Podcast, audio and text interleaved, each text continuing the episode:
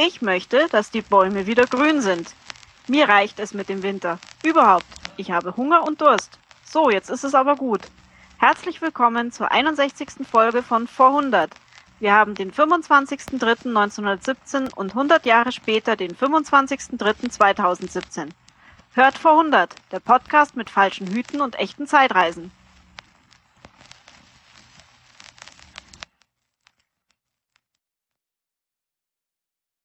Ja, hier ist der Luis. Wer ist denn noch da? Hier ist der Steffen und die Zeitreisende. Vielen Dank, dass ihr eingeschaltet habt. Hallo Luis. Ja, und äh, ich würde sagen, jetzt wird wieder eine Reise durch die Zeit vorgenommen. Äh, ich habe auch Durst und ich habe mir ein Altbier genommen und lösche diesen gerade. Ich habe hier auch ein Bier in der Hand. Es ist nicht so gut wie dein Altbier, denke ich mal. Aber ich sage mal Prost, Luis, Prost, liebe Zeitreisende. Prost, Silke, vielen Dank für diesen wunderbaren Einsprecher. Prost auf den Frühling, auf dass die Blätter wieder grün werden. Darauf trinken wir. Ja, liebe Zeitreisende, die Folge ist heute etwas anders strukturiert. Wir fangen wieder an mit einem ähm, Hausmeisterthemen, mit den Hausmeisterthemen, begrenzt auf zwei Minuten, begrenzt durch meine Eieruhr, die ich ja liebkose, wie jeder weiß, nicht wahr, Luis? Mhm. Und danach wird die Folge ein wenig anders, denn diesmal reden nur wir, Luis und Steffen. Klodwig und Harald haben sich etwas freigenommen. Die sind diese Folge nicht da. Denn der Klodwig, der ist ja gerade in Petrograd und da ist es ganz schlecht, den zu erreichen. Er ist ja gerade sehr beschäftigt. Aber wir haben uns, äh, wir, wir werden trotzdem eine Zeitreise machen denn wir haben uns Zeitzeugenberichte geholt und dann werden wir nachher hören, was Zeitzeugen von vor 100 Jahren so bericht, zu berichten haben. Ja, Luis, ich würde sagen, lass uns doch mit den Hausmeisterthemen anfangen. Ja. Ich stelle, okay, dann stell, dann stell mal deine Eieruhr. Auf exakt, aber so exakt, wie das mit dieser Eieruhr möglich ist, exakt zwei Minuten. Das sind natürlich, also ne, da, da ist schon Spielraum. Die Eieruhr ist analog, die kann man nicht genau einstellen. Nein, das sind genau zwei Minuten. Wir bräuchten auf jeden Fall eine atomar getriebene Eieruhr, die mit Atom, Atomschwingungen die Zeit ausmisst. Das wäre wesentlich genauer. Mit Atomschwingungen, Luis. Ähm, ja, also bitte ähm, Kritik an luis.vorhundert.de. Ich halte mich von Atomschwingungen zurück. Ja, äh, ist auch besser, ist auch besser. Wo bist du denn, Steffen? Ich bin gerade völlig verblüfft äh, in meiner Wohnung im Plenterwald. Ich bin ja direkt im Plenterwald. Ne? Ich habe mir da so eine kleine Höhle gesucht und da wohne ich. Luis, wo bist du denn gerade? Ich bin in einem kleinen Hotel in Düsseldorf. Das heißt, mal wieder, wir reden über das Neuland. Ja, wir reden über das Neuland.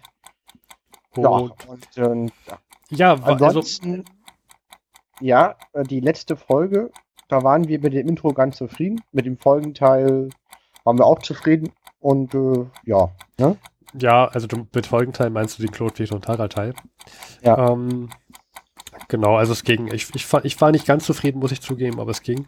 Ähm, ansonsten, wir haben noch, glaube ich, 30 Sekunden. Wir, wir, können vielleicht noch verraten, äh, dass wir beide demnächst im Urlaub sind. Deswegen nehmen wir diese Folge deutlich früher auf als sonst immer. Und wir sind nicht zusammen im Urlaub, auch wenn ihr das alle denken mögt. Ja, ja. Äh, ich kriege ja auch immer vom Fräulein Kleewald zu sagen, dass, dass äh, also wenn sie nicht wüsste, dass, dass äh, wir, wir kein Pärchen sind, Luis, dann, dann würde sie denken, wir wären, äh, naja, Prost, Luis. Und da klingelt auch schon die Eieruhr. Wahrscheinlich ist es Gott besser sei so. Dank. Gott sei Dank. Gut, dann würde ich sagen, lass uns doch über die Dinge sprechen heute vor 100 Jahren. Ja, bin ich auch dafür. Ja, Heute, von vor 100 Jahren, war der 25.03.1917. Ich würde sagen, unser Fernglas ist auf Petrograd gerichtet. Ja, das ist heute der überhaupt der zentrale Punkt dieser Folge. Wir haben ja letzte Folge schon über Petrograd gesprochen, beziehungsweise über damals, wie es ja noch hieß, Petersburg, St. Petersburg und über den Blutsonntag und ich finde, ich fände es wichtig, Luis, wenn wir das nochmal in drei kurzen Sätzen zusammenfassen, was dieser Blutsonntag 1905 war und was für Konsequenzen der hatte. Ja, aber vorher würde ich anmerken wollen, St. Petersburg hieß vor, vor 100 Jahren Petrograd. Genau, aber 1905 ja nicht. Ach, da noch nicht? Da Gut, noch nicht, nein. Das, ähm, äh, St. Petersburg wurde mit dem Ausbruch des Ersten Weltkrieges in Petrograd umbenannt, weil das zu deutsch klang. Mhm. Daher hieß es 1905 noch St. Petersburg. Ja. Und dieser Blutsonntag, da hatten wir uns, also haben wir uns ewig zusammen, zusammengestammelt letzte Woche, fand ich, oder vor zwei Wochen, ja. Und letztendlich grob gesagt, was war das? Es war ein Versuch einer Demonstration. Es endete darin, dass sie, die Demonstranten niedergeschossen wurden von, von der Regierung, vom Zahn. Regierung, genau. Und ähm, letztendlich Nachspiel, Nachwirkung war, dass viele Bauern noch getötet wurden im Nachhinein, nämlich viele Bauern, die sich aufgelehnt hatten, und dass eine, eine Art äh, Parlament entstand. Die Duma. Die Duma. Genau. Und die Duma ist letztendlich aber völlig wirkungslos gewesen. Die Jahre, die konnte nicht wirklich mitsprechen bei den Gesetzen. Und der Zar hat die Duma auch regelmäßig aufgelöst. Genau. Das sind so, finde ich, die wichtigsten Punkte, die man von dem Blutsonntag 1905 mitnehmen sollte. Mhm. Okay. Dann, Luis, lass uns doch mal über die Februarrevolution sprechen, heute vor 100 Jahren, beziehungsweise im Zeitraum von vor 100 Jahren. Absolut. Februarrevolution ist auch eine, Demonst eine Revolution oder Demonstration wie 1905. Sprich, wir haben schon seit langem Teil der Bevölkerung, die unzufrieden sind. Steffen, Februarrevolution. Was war der Anlass? Hm, lasst mich noch mal vorher ausschweifen und Empfehlungen geben, wenn man sich noch näher damit beschäftigen möchte. Ja. So wie wir es auch gemacht haben. Denn wir haben uns zum einen eine Zeitschrift geholt, die Geo-Epoche Nummer 83, behandelt mhm. rund um die russische Revolution, rund um Lenin und Blutsonntag und so weiter. Mhm. Sind auch Zeitzeugenberichte drin. Also die, die wir nachher uns euch vorspielen und einsprechen lassen, die haben wir alle aus diesem Heft. Sehr zu empfehlen. Und dann gibt es noch eine Art-Dokumentation, die es, so wie du gestern meintest, Luis, äh, nicht mehr in der Mediathek gibt. Mhm. Aber wir haben da einen YouTube-Link gefunden, den werden wir verlinken und der, die Doku ist sehr schön.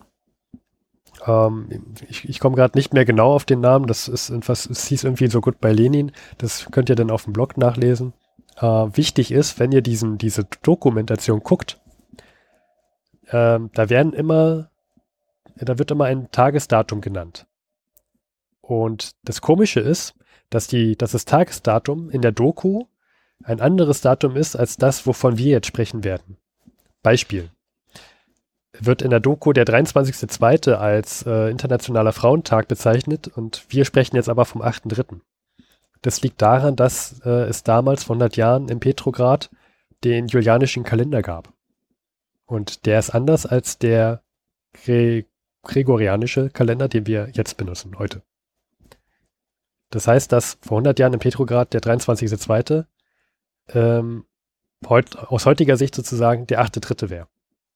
Und deswegen ist es auch, wird es auch Februarrevolution genannt, obwohl die Ereignisse aus unserer heutigen Sicht vor 100 Jahren im März stattfanden. Sollte man ja, im Hinterkopf haben. Richtig. Genau, es ist relativ kompliziert, wenn man das hört. Im Endeffekt ist, die hatten einen eigenen Kalender, aber wir haben das auf unsere heutige Zeit umgerechnet. Genau. Aber deswegen, glaube ich, hatte das mal gewundert, warum das Februarrevolution hieß, obwohl das gar nicht so wirklich im Februar stattfand. Aber okay. Den gleichen Effekt hat man auch bei einer sogenannten Oktoberrevolution. Mhm, stimmt, stimmt, stimmt. Da kommen wir dann nochmal später im Jahr drauf zu sprechen. Aber gut, ja, Februarrevolution, was waren da so die Auswirkungen? Äh, Luis, vielleicht möchtest du kurz sagen, vor 100 Jahren, springen wir mal zurück so zu dem, zu Anfang Februar, wie gesagt, alles aus heute, mit dem heutigen Kalender, Anfang Februar 1917, wo befand sich Russland da? Im Weltkrieg auf alliierter genau. Seite. Genau. Anderthalb tote, vermisste russische Soldaten. Die Bevölkerung hungert, ist auch schon seit 1905 latent unzufrieden mit dem herrschenden System. Die Regierung es geht auf Kontra, hat einen Geheimdienstapparat, den sie äh, ja und äh, genau und deswegen Russland Russland kocht brodelt, würde, genau. würde ich so formulieren. Vor allem Petrograd, da Petrograd hatte eine Universität und hat viele, hat ein großes Arbeiterviertel und äh, regelmäßig schon finden dort Streiks statt von den Arbeitern. Also Petrograd, das, da, da, da, da brodelt es am, am, am größten, könnte man schon sagen. Mhm. Und jetzt kommt es am 28.02.1917 zu einer Meldung. Und zwar wird bekannt, dass die Meerreserven knapp werden, Luis. Dass sie nur noch zehn Tage halten. Und sagen wir mal so, du würdest jetzt entscheiden können, was du mit den Meerreserven und mit den ganzen Lebensmitteln in deinem Reich machen könntest. Und jetzt würdest du die Meldung kriegen, dass die nur noch zehn Tage halten, die Meerreserven. Was würdest du machen? Ähm, ein und du würdest dich im Weltkrieg befinden, in einem großen Krieg. Und du musst dich jetzt entscheiden, was du mit dem verbleibenden Lebensmittel noch machen musst. Ja, das ist schwierig. Also es gibt, eine, es gibt drei Varianten. Eine, ich sag dir mal, die nicht ernste Antwort wäre ausreisen mit dem Gold, was ich habe, wenn ich reich bin. Hm. Die ernsthafte Antwort wäre es, äh, rationieren und halt äh, priorisieren, um meine eigenen Truppen und halt die Leute, die die Waffen herstellen für meine Truppen, priorisieren. Und die richtige Lösung wäre, die ich fürchte, die keiner machen würde, wäre es, einen Frieden zu schließen. Mhm. Genau, also die zweite Möglichkeit, die du genannt hast, nämlich rationieren und Truppen bevorzugen, das das, was vor 100 Jahren gemacht wurde. Und die Bevölkerung fand es gar nicht gut und hat sich gesagt, so, wenn wir hier keine Lebensmittel mehr kriegen, dann plündern wir jetzt aber mal. Und, und es war ja auch so, wenn man demonstriert und nach Brot schreit, das ist erstmal unverfänglicher, als wenn ich sage, ich finde den Zar blöd. Genau, genau. Und äh, ja, so eine Plünderung gab es halt schon häufiger mal, weil es häufiger auch mal Lebensmittelknappheit gab. Das war jetzt nichts Ungewöhnliches. Das Ungewöhnliche war nur, dass es diesmal gar nicht mehr, ähm, gar nicht mehr enden wollte, dass die, die, dass die diese Plünderung vier Tage lang anhielten. Und wenn wir jetzt mal ein bisschen weiter vorgehen, ein paar Tage, nämlich zum 8.3.1917, 8.3. ist auch heute noch der Internationale Frauentag, Luis. Also das ist sozusagen heute von vor 100 Jahren, vor 16 Tagen. Äh, ähm, ja, stimmt, tatsächlich. Und ja, Internationaler Frauentag war es auch damals schon. Und die Frauen haben sich gesagt, so, zum Internationalen Frauentag, die Arbeiterfrauen, da gehen wir jetzt mal auf die Straße und protestieren. Und zwar werden wir protestieren gegen diese Lebensmittelrationierung, dass wir nichts Richtig. mehr essen können. Wir möchten nochmal festhalten, es begann apolitisch. Es ging nur, wir haben nichts zu fressen auf Deutsch. Mhm. Mhm. Und, Und, dagegen haben die Truppen auch nichts gemacht. Also Petrograd war ja sehr voll von Truppen, die natürlich ähm, äh, einfach auch, also die, die natürlich jetzt nicht an die Front wollten. Ja, zumal es ja auch sehr viele Arbeiterfrauen gab. Ne? Wenn die Männer zur Front gehen, dann stehen die Frauen vor den Maschinen. Mhm. Und Petrograd, wenn man sich die Stadt mal ansieht, dann und vor, vor allem vor 100 Jahren ansieht, dann wird man sehen, dass es ein großes Arbeiterviertel gibt. Und wenn man Proteste macht und Demonstrationen, dann möchte man ja mehr so ins Regierungsviertel rein, ne? Oder zu den, zu den mhm. großen Hauptstraßen. Und damals musste man sozusagen eine zentrale Brücke überqueren. Da fließt ja durch Petrograd die ähm, Nava. Genau. Und die Frauen sind einfach so über diese Brücke gegangen, durften auch ohne Gegenwehr einfach so zu dieser Straße hinlaufen und mhm. demonstrieren. Und auf einmal ähm, standen nicht nur mehr auf diesen Plakaten, wir möchten gerne mehr essen, sondern auch, wir möchten aber auch wählen können. Also da kamen oh. auf einmal ganz andere politische Slogans noch dazu. Aber keiner hat was gemacht von den Polizisten oder von den Kosaken. Alle durften friedlich, fried, friedlich weiter, ähm, weiter demonstrieren. Und das mhm. ist schon ein großes Ding, wenn man sich mal den Blutsonntag von 1905 zu ähm, gegenüber vor Augen hält, ne? Ja, das war auch eine einzigartige Situation damals. Also ich habe also ich habe mich ein bisschen schlau gemacht und die Elite-Regimenter des Zaren, die waren aus irgendeinem Grund gar nicht in Petrograd vor Ort. Also richtig zahntreue Truppen, die auf den Zar eingeschworen waren. Und das war, denke ich, auch ein entscheidender Fakt. Und der Zar war seit über ein Jahr Oberbefehlshaber der russischen Armee und dem wurden die Misserfolge persönlich hm. äh, angeheftet. Dadurch war der Zar auch nicht in der Stadt. Richtig. Ja, und am Tag danach, am 9.3. sind wir jetzt also, da haben sich die, mhm. haben sich jetzt auch die anderen Arbeiter gesagt, hm, also wenn unsere Frauen einfach so auf die Straße gehen können, sogar in das Regierungsviertel hinein, dann sollten wir doch das auch mal probieren. Dann sollten wir doch jetzt auch mal für unser Recht und äh, für unsere Slogans auch mal auf die Straße gehen. Und dann standen sie also wieder vor dieser Brücke. Wie gesagt, zwischen diesem Arbeiterviertel und dem Regierungsviertel gibt es eine zentrale Brücke, über die muss man gehen, sonst kommt man nicht in das Regierungsviertel. Also sprich, wer die Brücke hat, hat die Macht. Genau, und da standen jetzt aber, der, da standen jetzt aber Polizisten auf der Brücke und haben gesagt, so Leute, auf gar keinen Fall kommt ihr hier weiter. Ihr geht mal schön wieder zurück in euer Arbeiterviertel. Hier geht's nicht weiter lang. Also die haben den Gandalf gemacht. Genau, genau, die haben den Gandalf gemacht. Und ähm, ja, das, das entspricht jetzt nicht ganz Herr der Ringe, denn was haben die Arbeiter gemacht? Petrograd ist ja ziemlich kalt ja, ich, ich hätte gedacht, die gehen jetzt wieder nach Hause, weil die können nicht über die Brücke. Mhm. Aber Petrograd ist ziemlich kalt und so auch am 9.3.1917. Der Fluss war zugefroren und die ganzen Demonstranten sind einfach über den Fluss rübergelaufen, statt die Brücke zu benutzen. Ich sehe, hier spielen sehr viele Zufälle rein. Es gab schon immer einen grundlegenden Konflikt in der Gesellschaft. Der Zar ist nicht da und ist persönlich verantwortlich für die Misserfolge der Armee. Es gibt kein nichts zu essen.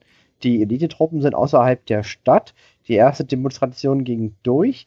Die Kontrolleure der Brücke lassen die Männerdemonstration nicht durch, aber der Zug ist durch, der Fluss ist gefroren und die können einfach rüberlaufen. Genau. Und sie kommen auch zu dieser Hauptstraße und werden dann aber allerdings später von den Polizisten ähm, auseinandergetrieben und wieder zur Rückkehr gezwungen. Ähm, ist allerdings noch nicht so gewalttätig, wie man sich das jetzt vorstellt. Mhm. Allerdings gibt es auch schon sehr viele Menschen, die da mitgelaufen sind. Mhm. So, jetzt, jetzt haben wir also die Situation. Erster Tag, die Frauen gehen auf die Straße. Zweiter Tag, alle Männer gehen auch auf die Straße. Da kriegen sie schon Gegenwehr von der Polizei. So, jetzt kommt der dritte Tag. Und die Arbeiter sagen sich wieder, so, jetzt probieren wir es einfach nochmal. Werden wieder zur Brücke gehen. Und was vermutest du jetzt, Luis? Was, wer, wer, wer wird jetzt auch auf der Brücke stehen? Nicht nur die Arbeiter, sondern auch? äh, wieder die Regierung und die, die macht den Gandalf. Genau, die Polizisten, die machen den Gandalf. Sogar der Polizeichef steht da vor Ort. Und die Demonstranten gehen jetzt zu dem Polizeichef und erschießen den einfach. Hm, und dann durften sie durch? Und dann sind sie einfach durchgegangen, weitergegangen. Und so einige andere Polizisten wurden da auch an dem Tag getötet. Oh, das war dann, ähm, also jetzt haben die Polizisten schon gesehen, okay, jetzt sind wir hier so ein bisschen machtlos, das, das, das geht hier gar nicht mehr. Was würdest du jetzt machen, wenn du jetzt in der Stadt, äh, die, die, also wenn du jetzt in der Stadt verantwortlich wärst, wenn du jetzt sozusagen Regierender wärst und der Zar hat dich beauftragt, dafür Recht und Ordnung zu sorgen und du kriegst jetzt also mit, da kommen jetzt Demonstranten. Am ersten Tag haben sie sich noch von der Polizei aufhalten lassen. Jetzt töten sie auf einmal meine Polizisten. Was würdest du machen, Luis? Du hast jetzt eigentlich zwei Optionen die haben jetzt deinen Polizeichef erschossen. Egal wie edel die Motive sind, das geht, das, das geht überhaupt nicht. Entweder ich hole jetzt die Armeen rein, ja, und, und ich muss die Meute auseinandertreiben, was wahrscheinlich ein Blutbad sein wird. Oder ich reise aus, auswandern. Das sind so die beiden Varianten, die ich hier habe. Hm, also auswandern hat er nicht gemacht, aber du hast recht. Jetzt kommt die Armee in Einsatz. Weil man kann ja nicht einfach nichts machen. Das geht nicht jetzt. Genau, und die Armee stellt sich vor den Demonstranten hin und ähm, die Demonstranten rufen, schießt nicht, schießt nicht. Ähm, und die Armee hat jetzt aber, die Soldaten haben jetzt aber den Schießbefehl. Und tatsächlich, mhm. sie schießen auf die, auf die Meute, ähnlich wie beim Blutsonntag 1905. Mhm. Und die Meute geht auseinander. Ähm, am, 6, am, am 11.3. jetzt, 1917, wir sind jetzt schon beim, äh, was ist das, der vierte Tag? Eins, Sonntag? zwei, drei, vierter Tag, genau. Und ähm, am Vormittag bleibt es sogar ziemlich ruhig. Es kommen kaum, kaum Demonstranten und ähm, jetzt, jetzt würdest du sozusagen als Machthaber würdest jetzt sagen, okay, ich habe die Armee eingesetzt und das hat anscheinend geholfen, ne? weil es gibt ja keine Demonstranten mehr, es ist weitestgehend ruhig geblieben. Genau. Es war ja auch so, dass der Chef in Petrograd den Zar immer extrem schön gefärbte Berichte geschickt hat, nach dem Motto, ich habe alles unter Kontrolle. Hm. Ähm, Entschuldige, ich habe ich hab mich gerade verhaspelt, weil an dem Tag hat, hat die, haben die Soldaten erst auf die Meute geschossen. An, an dem Tag schießen jetzt erst auf, auf die Meute und am nächsten Tag, am 12.3., sind, ähm, ist erstmal morgens alles ruhig. Mhm. So, ähm, jetzt, jetzt würdest du also, wenn du jetzt die Revolution dir herbeisehen würdest, dann würdest du sagen, hm, ach verdammt, jetzt haben die Soldaten auch auf die Demonstranten geschossen und jetzt werden alle die normalen Bürger, die mitgelaufen sind, die werden jetzt sicherlich sagen, nee, wir bleiben lieber zu Hause, jetzt, jetzt, jetzt schießen ja so die Soldaten schon auf uns.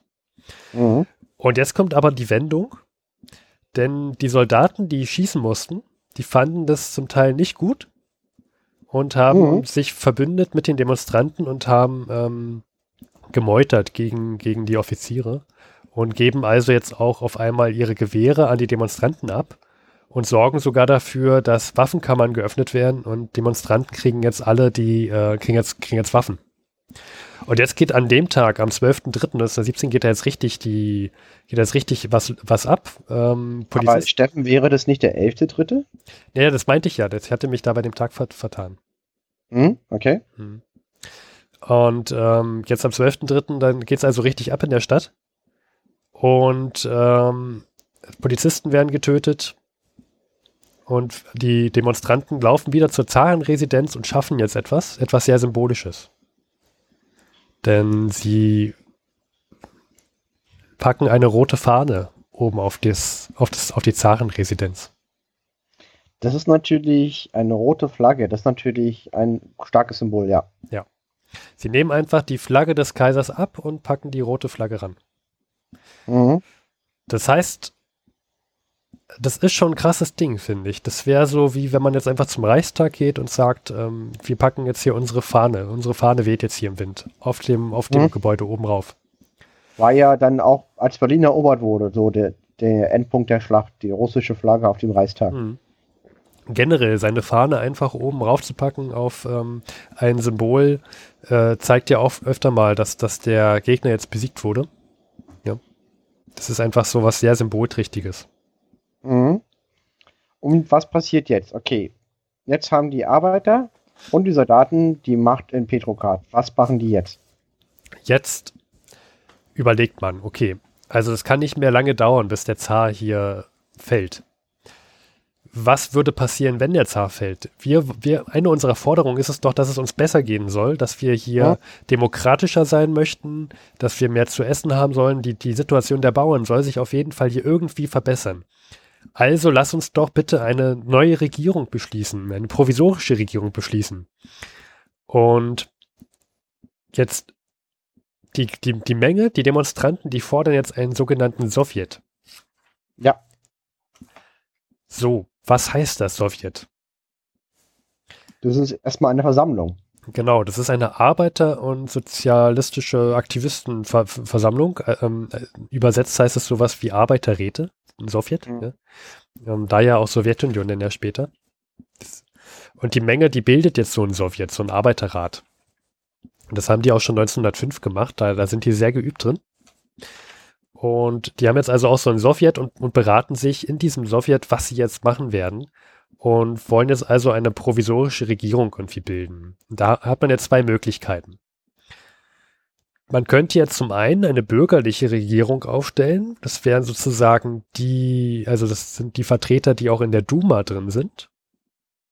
Wir hatten ja gesagt, dass der Kaiser Mhm. nach dem Blutsonntag eine Duma, äh, die Duma, äh, genau. Das wäre sozusagen die bürgerliche Regierung. Oder der Sowjet könnte jetzt die Regierung stellen, das wäre dann die sozialistische Regierung. Mhm. Und wenn du jetzt selber in einem Sowjet bist und du wirst jetzt ausgewählt, ähm, hier, du bist jetzt einer der besonderen klugen Köpfe, du wirst jetzt mit anderen klugen Köpfen aus unserem Sowjet doch mal entscheiden, ähm, die Regierung zu, zu stellen. Was würdest du denn machen? Du würdest doch wahrscheinlich sagen, ja, mache ich, ne? Ja. Genau. Aber die Leute haben gesagt, nee, das machen wir aber nicht. Aus zwei Gründen. Den einen Grund fand ich sehr interessant. Das hat was mit Marx zu tun. Ich glaube, du, du kannst es irgendwie besser erklären mit Marx. Ne? Das, und zwar wurde grob argument, argumentiert, dass ähm, Marx gesagt hätte, eine sozialistische Regierung kann es erst geben, wenn es vorher eine bürgerliche Regierung gegeben hat. Ja, also wie zum Beispiel, wir haben jetzt eine bürgerliche Regierung. Also wenn du aus hundertjähriger Sicht eine, eine Monarchie hast, mhm. kann eine Re Revolution zum Kommunismus erst erfolgreich sein, wenn äh, der Adel gestürzt wird, wir eine bürgerliche Regierung bekommen, diese auch scheitert und erst wenn diese gescheitert ist, kann die Revolution erfolgreich sein. Das ist die marxistische Theorie, auch Zwei-Phasen-Modell genannt. Das finde ich ziemlich gut, weil das macht doch auf einer komischen Art und Weise Sinn. Denn man kriegt ja nicht breite Massen der Bevölkerung dafür, alles zu verstaatlichen und äh, für den Kommunismus zu sein, wenn nicht vorher extrem was schief läuft. Und hm. erst wenn die Bürgerlichen zeigen, dass sie es auch nicht können, erst dann kann der Kommunismus quasi die, See die Seligkeit bringen für die Bevölkerung. Und, und das war jetzt ein Argument, warum, warum diese Leute gesagt haben, nee, wir, wir werden keine sozialistische Regierung stellen. Fand, ja. ich, fand ich sehr interessant, dass man wirklich so konsequent ist zu sagen, ja, äh, wenn Marx es gesagt hat und wir glauben daran, denn dann wird das schon stimmen und wir können, also das, das geht gar nicht. Ja, also ich meine, die, die, die bleiben sich ihrer Linie treu. Die, die arbeiten auch nicht mit der Regierung zusammen, mit der bürgerlichen, sondern sagen, nein, wir warten, bis unsere Stunde gekommen ist, bis die auch gescheitert ist. Hm. Diese bürgerliche Regierung wurde teilweise sogar festgehalten, also die Leute in der Duma. Mhm. Und jetzt kommt noch ein zweites Argument dazu, warum keine sozialistische Regierung gestellt werden soll. Mhm. Denn teilweise haben die Leute auch Angst vor dem Zar, also vor, vor, vor Zar Nikolaus. Dass ja. es irgendwie Konsequenzen gibt, angenommen, jetzt kommen hier doch die Soldaten, also die, die zartreuen Soldaten und schlagen hier alles nieder, dann mhm. äh, wollen wir hier nicht gesagt haben, wir wollen eine sozialistische Re Regierung haben. Mhm. Denn nach diesem Blutsonntag hat der Zar auch die, wie gesagt, damals gab es auch einen Sowjet und der Zar hat diese Anführer des Sowjets verfolgt und ähm, auch, auch töten lassen. Mhm. Also die Leute hatten das auch schon im Hinterkopf. Und das führt, ja. jetzt, das führt jetzt also dazu, dass die sagen, okay, da müssen wir jetzt also doch eine bürgerliche Regierung machen und lass uns doch jetzt doch mit den Leuten aus der Duma nochmal zusammensetzen und beraten, ob wir da nicht eine Regierung mit denen zusammen machen wollen. Und das machen die auch, die sind ja nicht doof, ne? Ich meine, wenn du festgehalten wirst von jemandem und wenn du schon seit 1905 gerne die Regierung machen willst, dann wirst du ja sagen, ja, natürlich mache ich das. Mhm. Und so zentrale Punkte, die sie halt regeln wollten, waren erstens Frieden, wir wollen keinen Krieg mehr. Ja. Da, da müssen wir irgendwie zu Potte kommen, egal wie. Zweitens, wir wollen demokratischer sein, vielleicht nicht zu demokratisch zum Anfang, aber wir wollen hier mehr Demokratie, mehr Mitsprache und so weiter haben. Mhm. Und drittens, wir wollen auf jeden Fall bessere Situationen für die Bauern haben. So wie das jetzt gerade ist, geht es nicht weiter. Bauern, Richtig. Bauern waren vor 100 Jahren ein Großteil der Bevölkerung. Ja, das ist quasi das, was Russland ausmacht, ist ein Agrarstaat. Genau. So, damit kommen wir jetzt schon zum 13.03.1917, Tag danach sozusagen. Mhm. Da kommt jetzt etwas sehr Wichtiges, es nennt sich Tagesbefehl Nummer 1. Okay, um was, um was geht's da? Also wir sind also wieder in dieser Situation, ähm, Sowjet äh, tagt und äh, ich glaube die Duma sicherlich auch. Und jetzt stellt sich jemand vorne hin, jemand sehr Wichtiges und sagt, ähm, ich habe hier den Tagesbefehl Nummer 1. Der, der, der hat genau zwei Dinge, die an alle Soldaten rausgehen sollen. Nämlich Nummer 1, ähm, alle Soldaten kennen nur noch eine Autorität an, nämlich den Sowjet. Tagesbefehl Teil Nummer 2 ist, alle Soldaten sollen sich politisch organisieren und somit den Offizieren die Autorität nehmen. Absolut radikaler Strich äh, Schritt war. Ich meine, eine Armee, die demokratisch organisiert ist, halte ich für sehr wünschenswert, aber auch für sehr dysfunktional für eine Armee.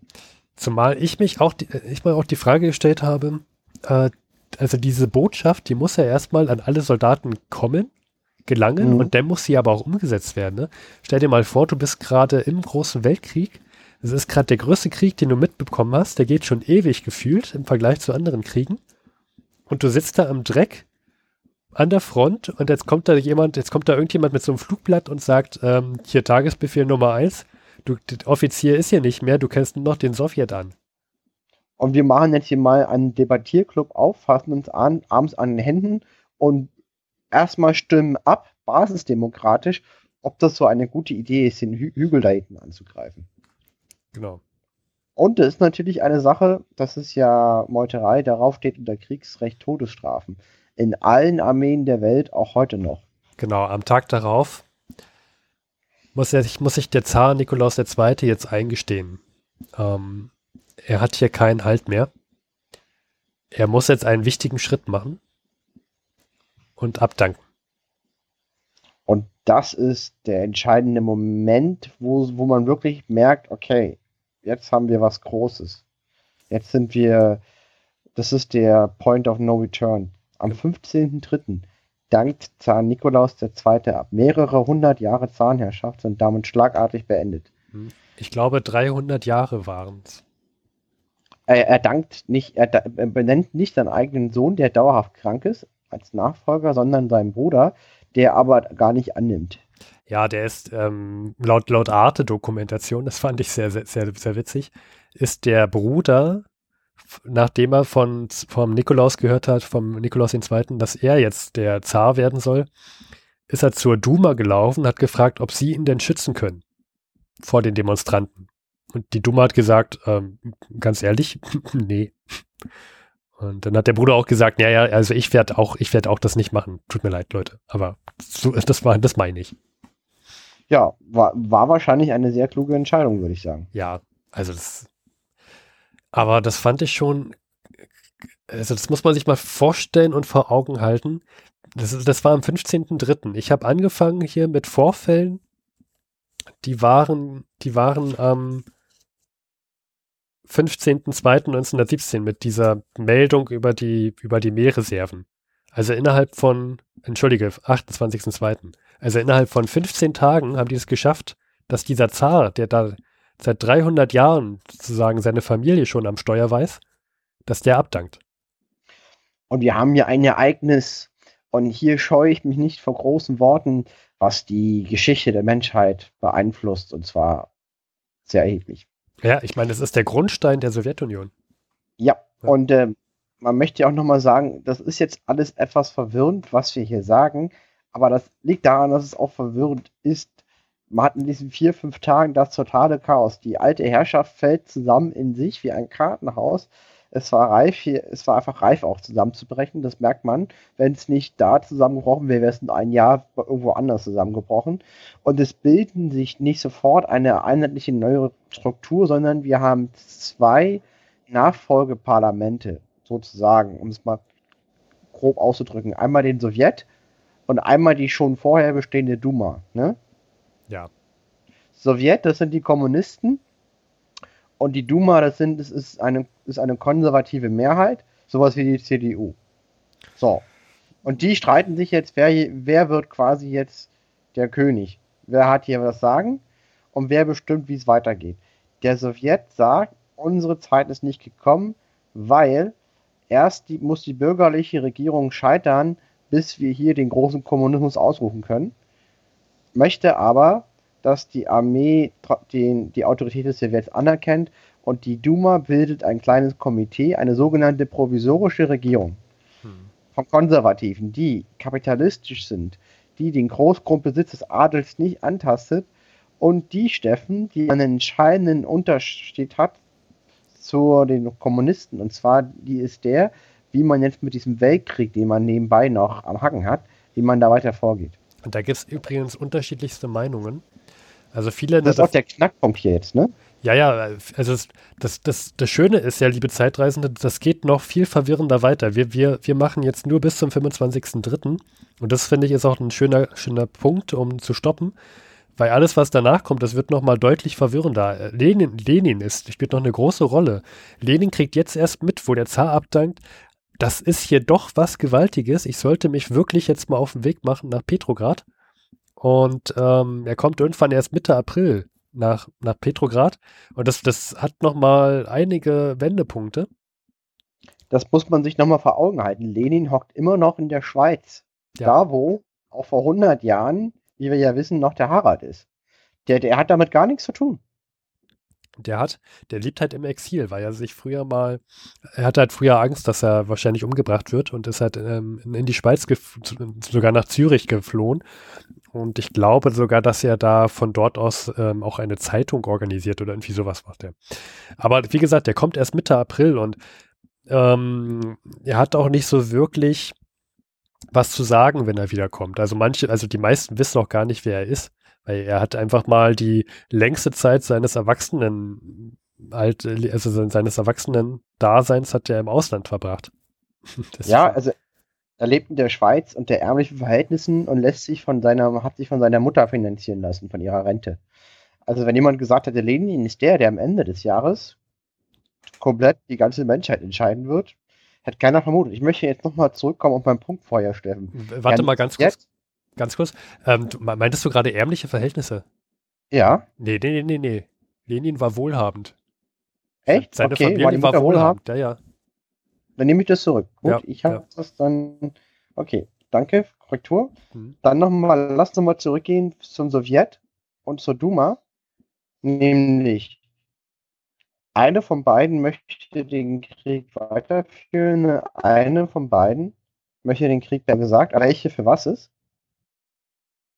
Achso, ähm, ich, ich weiß jetzt, ich glaube, das lässt sich gar nicht so richtig auseinanderziehen. Also das, das Ding ist halt, dass die meist, also dass der Großteil der Bevölkerung ähm, keinen Krieg möchte. Aber was macht die Duma? Die möchte den Krieg fortführen, ich sag's mal. Bis zum siegreichen Ende. So. Und der Sowjet möchte den Krieg eigentlich beenden. Ist es so, dass der Sowjet das wirklich einheitlich beenden möchte? Ich bin mir nicht sicher, ob wirklich der Sowjet komplett sagt, er möchte den beenden. Wahrscheinlich okay, zu großen Teilen, ja. Sagen wir mal so, dann sagen wir mal, die Tendenz ist eher Richtung Frieden. Es gibt sicherlich auch, Sowjet ist ja eine große Versammlung von wütenden Revolutionären und du hast recht, es gibt kein einheitliches Meinungsbild. Ich denke mir auch in der Duma gibt es Leute, die den Frieden wollen. Sie, aber jedenfalls die Duma entscheidet sich in irgendeiner Form, sich für den Krieg zu entscheiden, den Krieg fortzuführen. Und der Sowjet ist nicht so, ist zumindest nicht so sehr für den Krieg wie ja, der ja. die Duma. Das, das klingt wieder auch sehr kompliziert, aber der Punkt ist halt der, diesen, das ist ein wichtiger Unterschied. Und, und, und, und weil der, aber die Duma sind die, die sagen, der Krieg soll fortgeführt werden. Und später wird das nochmal relevant. Und das, das Ding ist aber auch, es ist gar nicht so einfach, einfach zu sagen, ähm, wir, wir machen ab heute keinen Krieg mehr. Denn Russland vor 100 Jahren hat ja ist ja zu weiten Teilen besetzt, wenn man mal die Grenze vergleicht mit 1914 zu Kriegsausbruch ähm, der, der Feind steht ja deutlich im russischen Land. Und da gibt es natürlich viele Leute, die sagen, wir möchten jetzt nicht Krieg haben, äh, wir möchten jetzt nicht Frieden machen und schließen mit den Grenzen, die wir jetzt haben, sondern wir möchten gern Frieden schließen mit den Grenzen, die wir vor dem Krieg hatten. Das wird natürlich jetzt das Deutsche Reich nicht so einfach sagen und, oder Österreich-Ungarn. Ja, genau, das ist ja das Problem, was wir, was wir die ganze Zeit haben, der, der dem Frieden gegenübersteht. Die Deutschen stehen tief in Russland und es sind so viele Menschen gestorben. Wenn jetzt ein Frieden kommt, wollen die Deutschen und Österreich-Ungarn Gebietszuwächse vorweisen, damit die diesen Krieg zu Hause rechtfertigen können. Das heißt, ein Frieden, wo sich beide in die Augen gucken können und langfristig miteinander existieren können, ist eigentlich nicht möglich, weil wenn die Russen jetzt Frieden schließen, müssen sie schmerzhafte Einbußen einnehmen und deswegen wollen sie den Krieg ja fortführen. Also da kann man auch durchaus Leute verstehen, die sagen, nee, nee, wir, wir, wir können jetzt nicht sofort Frieden schließen. Das muss man, ein, das muss man einfach mal sich vor, also vor Augen halten.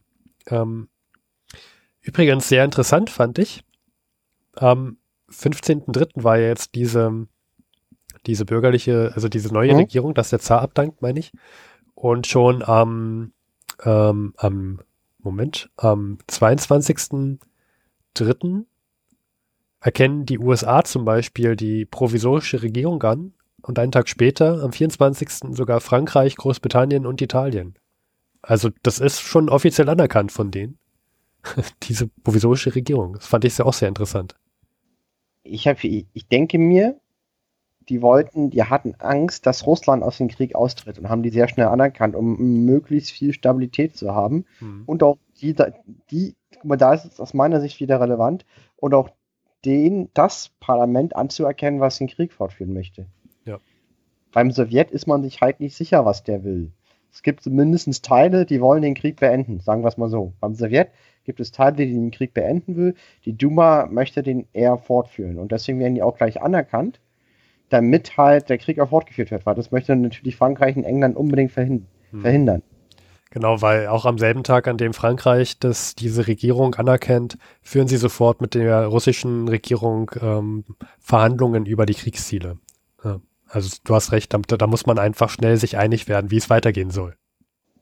Das ist das Entscheidende. Außerdem sind natürlich die Konservativen den Franzosen und Engländern viel lieber als die wilden Kommunisten, die alles verstaatlichen, den Kapitalismus abschaffen wollen.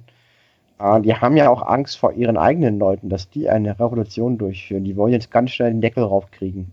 Weil in London und Paris hungern die Leute auch, so wie in Berlin. Mhm. Und das kann da genauso passieren. Ja. Eigentlich ist es ja eine Überraschung, dass in Russland die Revolution ausbricht, weil das Land hat doch eine sehr kleine Arbeiterschaft. In Frankreich wäre es viel wahrscheinlicher. Ja, oder im Deutschen Reich. Ne? Ich meine, da kommt es ja dann auch ein Jahr lang. Also, wir können ja schon mal vorab nehmen, aber nächstes Jahr wird es halt im Deutschen Reich auch Streiks geben. Nicht nur aufgrund des Hungers. Mhm. Ja. Aber gut, also ich denke, damit haben wir jetzt die, die Februarrevolution ganz gut umrissen. Ja. Bis, bis zum 25.03. Wir merken uns, es gab, es gab Demonstrationen. Zar ist jetzt gestürzt, der ist auch verhaftet. Ja. Stimmt, der wird am 21.03., also heute vor 100 Jahren und vier Tagen. Nicht nur der Zar, sondern seine ganze Familie wird verhaftet. Das ist auch nochmal wichtig. Ja, der ist verhaftet. Und es gibt jetzt in Russland zwei Exekutiven. Es gibt den Sowjet und die Duma. So, Sowjet sind linke Kommunisten, so vom linken Rand. Und die Duma ist eher sowas wie die CDU, ganz grob gesprochen. Duma möchte den Krieg fortführen, die Gesellschaft so erhalten, grob wie sie ist. nur mehr Demokratie, weniger Zar. Jetzt ich drücke es sehr vereinfacht aus. Ja, ja. Und der Sowjet möchte die Radikalkur und es gibt Teile davon, die eher, die auch den Frieden wollen um jeden Preis. Und weil, Lenin ist noch in der Schweiz. Ja, weil auch die, die Duma auch vor 100 Jahren auch schon sehr links war, muss man mal sagen. Aber im Vergleich zu den Sowjets ja, aber ja. die Duma ist sowas wie eine SPD links und die Sowjet ist sowas wie Nordkorea links. Äh, ne, der Sowjet ist sowas wie Nordkorea links mhm. und die Duma ist sowas wie SPD links. Würde ich mal sagen. Ich lasse den Vergleich mal so stehen. Okay, ich meine, gut, Nordkorea ist eigentlich ein absolutistischer, absolut, also eine Monarchie mehr oder weniger. Ach, wir lassen das jetzt. Okay. Ja, ja, ich glaube, da, da verhaspeln wir uns jetzt. Ähm, Versuch's halt nur zu vereinfachen irgendwie, dass man sich so ein bisschen begreiflich macht, worum es hier eigentlich geht. Ja, aber das Thema lässt sich dann leider doch nicht so zu sehr vereinfachen. Gut, mhm. ich würde auch sagen, dass wir lassen das jetzt dabei und ähm, wir haben dann noch eine kleine, wie gesagt, das hatten wir schon am Anfang gesagt, wir haben noch kleine Zeitzeugenberichte. Und die mhm. haben uns sehr viele ähm, tolle Leute eingesprochen, die unseren Podcast auch hören. Und dazu gehören unter anderem Kim, Saskia, Max, Stefan und Martin. Vielen Dank an dieser Stelle. Und äh, zum Anfang hören wir auch noch das Wetter von Kirsten. Vielen Dank, Kirsten.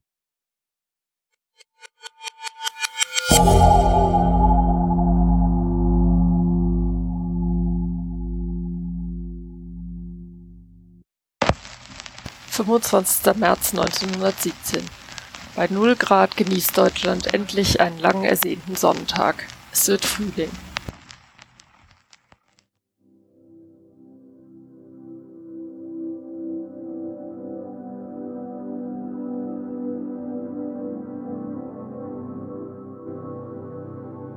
Die nächtlichen Überfälle nehmen auf besorgniserregende Weise zu und es ist gefährlich geworden, am Abend auszugehen.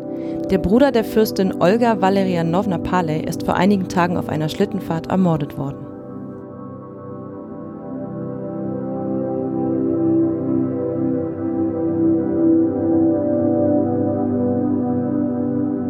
Ich fragte Kamenjew, warum so viele Experten verhaftet wurden. Wie sollten russische Handelsbeziehungen und Industrie ohne Ingenieure aufgebaut werden? Er sah mich mit einem herablassenden Lächeln an und belehrte mich, dass es nicht darum gehe, Russland aufzubauen, sondern bis zur Weltrevolution zu überleben. Dass die alten Experten und Ingenieure potenzielle Konterrevolutionäre seien und zu einer Klasse gehörten, die schließlich aussterben werde.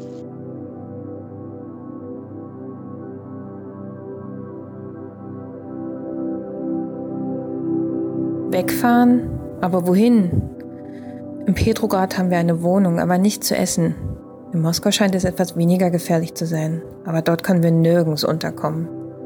An die Provinz braucht man auch nicht einmal zu denken. Überall herrschen die gleichen Zustände. Hunger, keine Wohnung, die Gefahr von Plünderung durch Soldaten und Einheimische.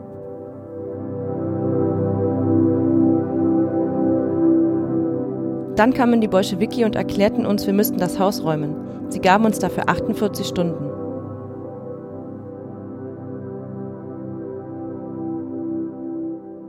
Die Lage wird nicht besser.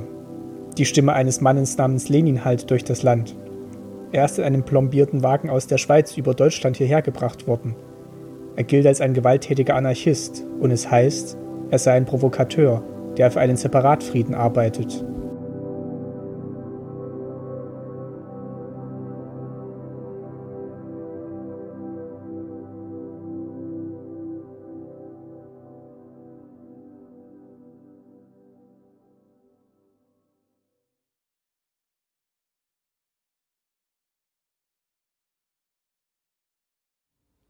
Und zum Schluss sind wir nochmal Luis und Steffen. Danke fürs Zuhören. Wenn euch die Folge gefallen hat oder auch nicht gefallen hat, könnt ihr uns einen großen Gefallen tun. Ruft uns doch bitte an unter der 030 814 55339. Das ist unser Anrufbeantworter. Da gehen wir nicht persönlich ran. Ihr könnt uns dort eine Nachricht hinterlassen. Bitte sagt an, wenn ihr nicht direkt in der Folge von uns eingespielt werden möchtet. Ansonsten könnt ihr auch info etwa 100.de eine Mail schreiben, aber 030 814 55339 bitte anrufen. Weiter könnt ihr uns unterstützen, wenn ihr wollt, unter Patreon, PayPal, Flatter Amazon Wunschliste. und auf Honig. Oder bewertet uns auf iTunes. Vielen Dank fürs Zuhören.